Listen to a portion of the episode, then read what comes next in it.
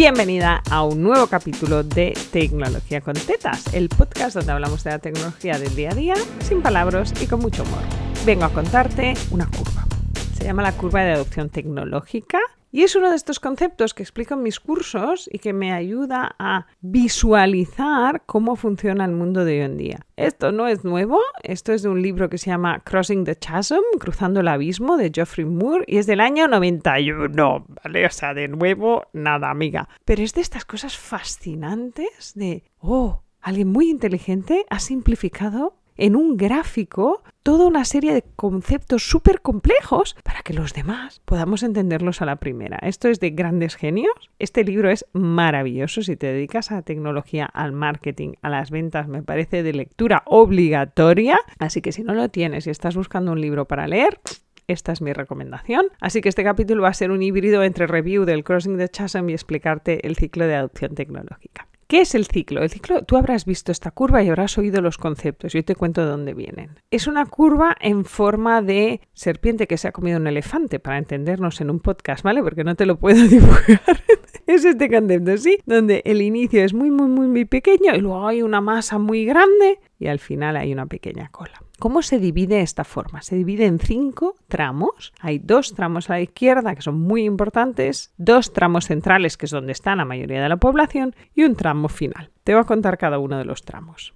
El primer tramo de todo la izquierda, el más pequeñito, donde estaría la cabeza de la serpiente, se llaman innovadores y se calcula que son como un 2,5% del mercado. Tú puedes ser innovador en un mercado y muy poco innovador en otro. Me explico. Yo puedo ser muy innovadora en temas de tecnología y me mola comprarme lo último y probarlo la primera, por eso soy innovadora pero en temas de moda soy lo más retrógrado que hay, no arriesgo nada, ¿vale? El innovador es aquel que arriesga a tener un producto tan, tan, tan nuevo que quizá falle, pero no le importa, porque quiere ser el primero en probarlo.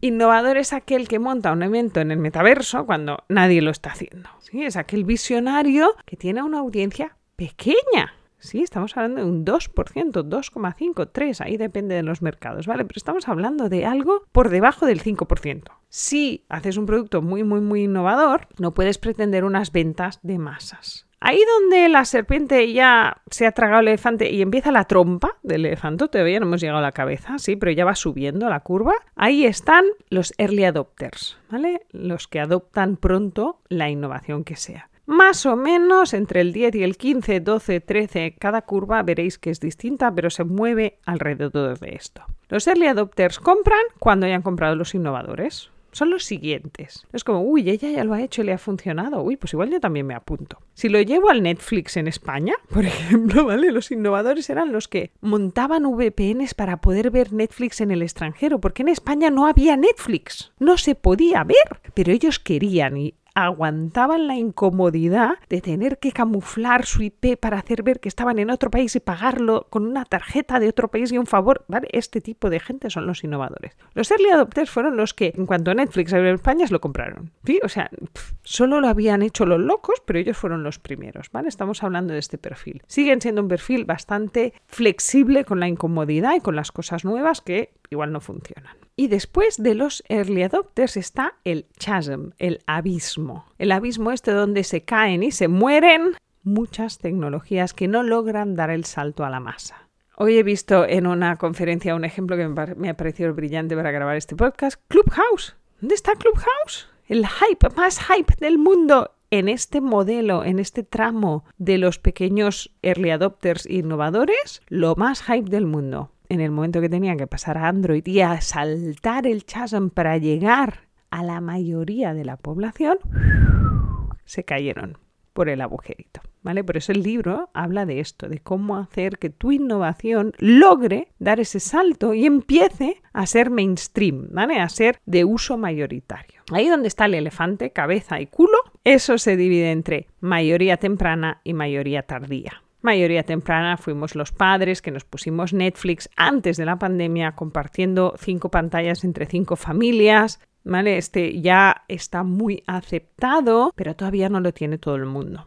La mayoría tardía fue la gente que se puso Netflix en la pandemia, en el 2020. Rollo, uh, si esto lo tiene todo el mundo y va tan bien, pues ahora me lo pongo. Esta es mi madre, por ejemplo. ¿Quiénes son los de la cola del elefante y la cola de la serpiente? Ahí donde ya se produce el declive. La gente que se está poniendo en Netflix ahora. ¿Vale? Es decir, ya todo el mundo tiene Netflix. De hecho, los innovadores se han ido de Netflix. Y esto es lo que quiero que entendáis. Los innovadores se han ido de Netflix hace meses, años quizá, para cuando los laggards, ¿no? los últimos del mercado, entran. ¿Vale? Para daros porcentajes, en la mayoría temprana suele ser como un 30, 35, 32, ¿vale? Depende de los mercados. En la mayoría tardía es exactamente lo mismo, 30, 35, es decir, son el mismo segmento, pero entre los dos componen aproximadamente el 70% del mercado.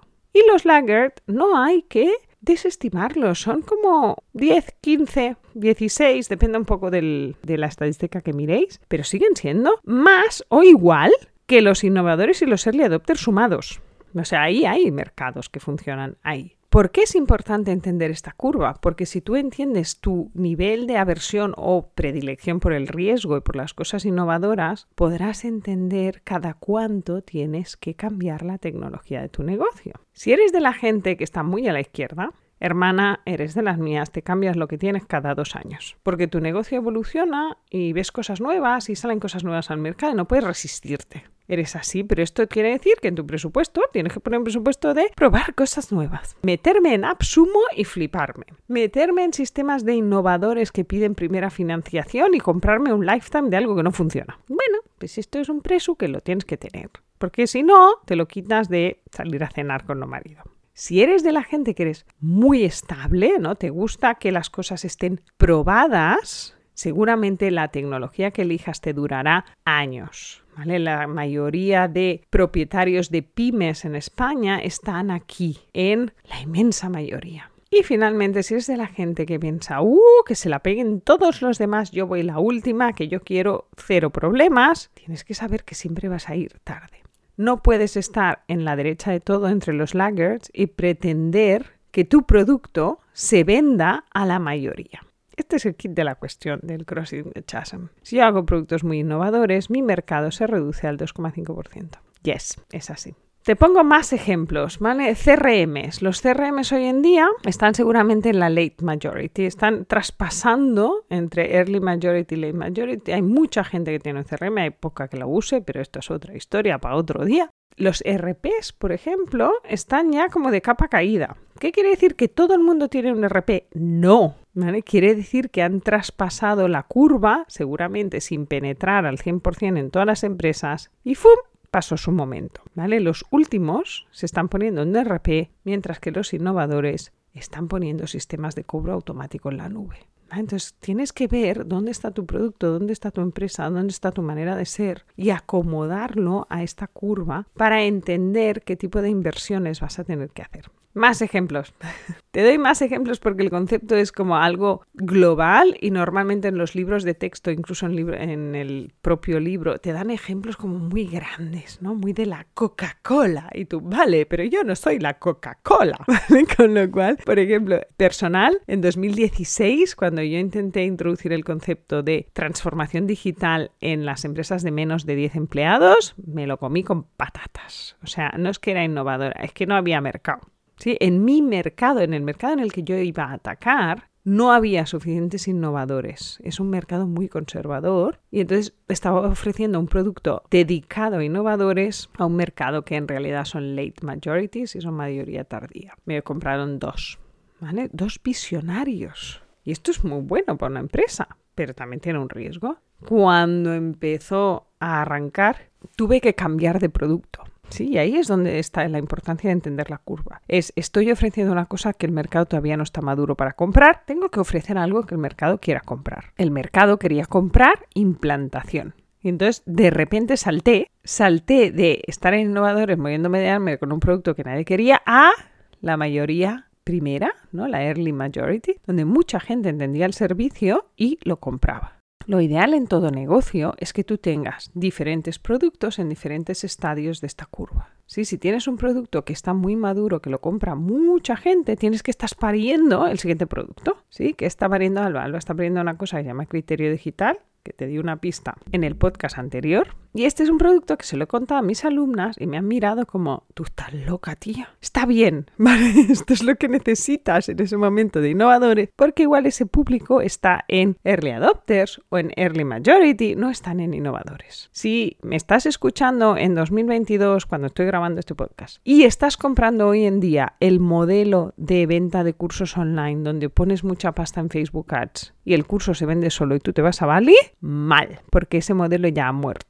De hecho, solo lo están comprando las mayorías tardías y laggards. Sigue habiendo un mercado ahí, sigue habiendo gente que lo compra, porque conocen a alguien que lo compró hace tres años y le ha ido muy bien. Pero amiga, el ciclo de esto hoy en día suele ser entre tres y seis años. Si sabes a alguien que compró un curso hace seis años y le ha ido súper bien, no te lo compres, porque el mercado cambió completamente. Seguramente esa persona, si todavía lo vende, lo va a matar en breve. Pero ya está pariendo otro curso, otra historia, otro modelo de negocio. ¿Vale? En esto del online vamos tan deprisa que este ciclo que originalmente igual duraba 50 años para introducir las lavadoras en los hogares, ahora lo cumplimentamos cada 3, 5, 6 años, 7 máximo. Con lo cual la aceleración tecnológica hace que no puedas fiarte de nada que pasó hace más de 5 años. Más ejemplos personales. Yo inicié mi andadura emprendeduril. En 2014 me compré un programa de Laura Rivas que se llamaba Más clientes, más ingresos. El programa ya no existe.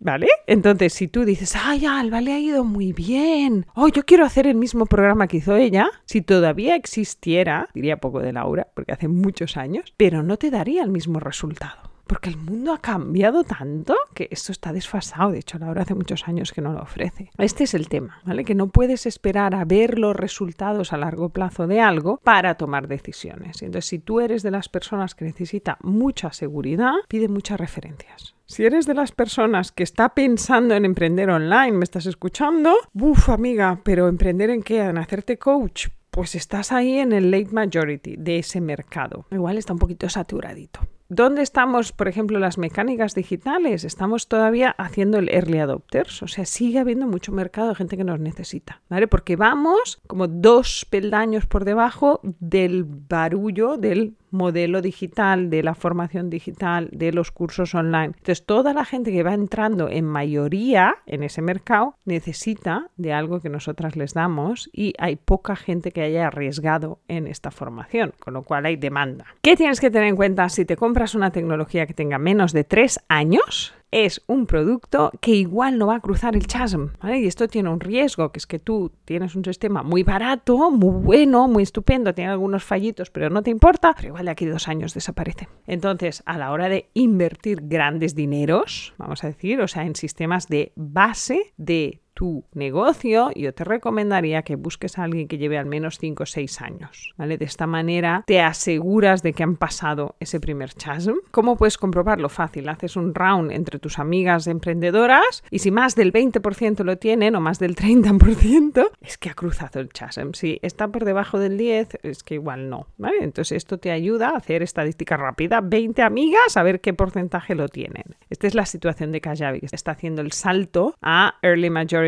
late majority, eh, ¿sabes lo que pasa, no? Que luego va a laggards. Entonces, tienes que tener en cuenta estas cosas de seguirán, pero no seguirán creciendo a este ritmo. Es imposible seguir creciendo a este ritmo siempre. Así que a la hora de tomar tus decisiones tecnológicas, piensa o hace estadística rápida para ver si están dentro del elefante, en la trompa o en la cola, o en la cabeza o la cola de la serpiente. Y ahí te ayudará a tomar decisiones. Y si este verano no tienes una lectura definida, yo te recomiendo que te compres este libro que es fantástico para todo a nivel de marketing, de lecciones, esto es solo un capítulo. O sea, el nivel de densidad de información digerida es brutal. Me va a dar para varios podcasts.